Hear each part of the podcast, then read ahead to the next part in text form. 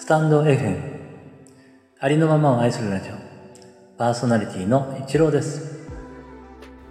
今回は国語今ポエムよりそこにあるという作品の朗読をさせていただきます。どうぞよろしくお願いいたします。国語今ポエムそこにある。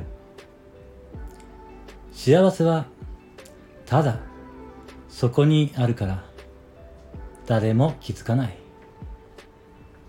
苦しさはその原因を見つけようと人はもがく。そこに新しい表現が生まれる。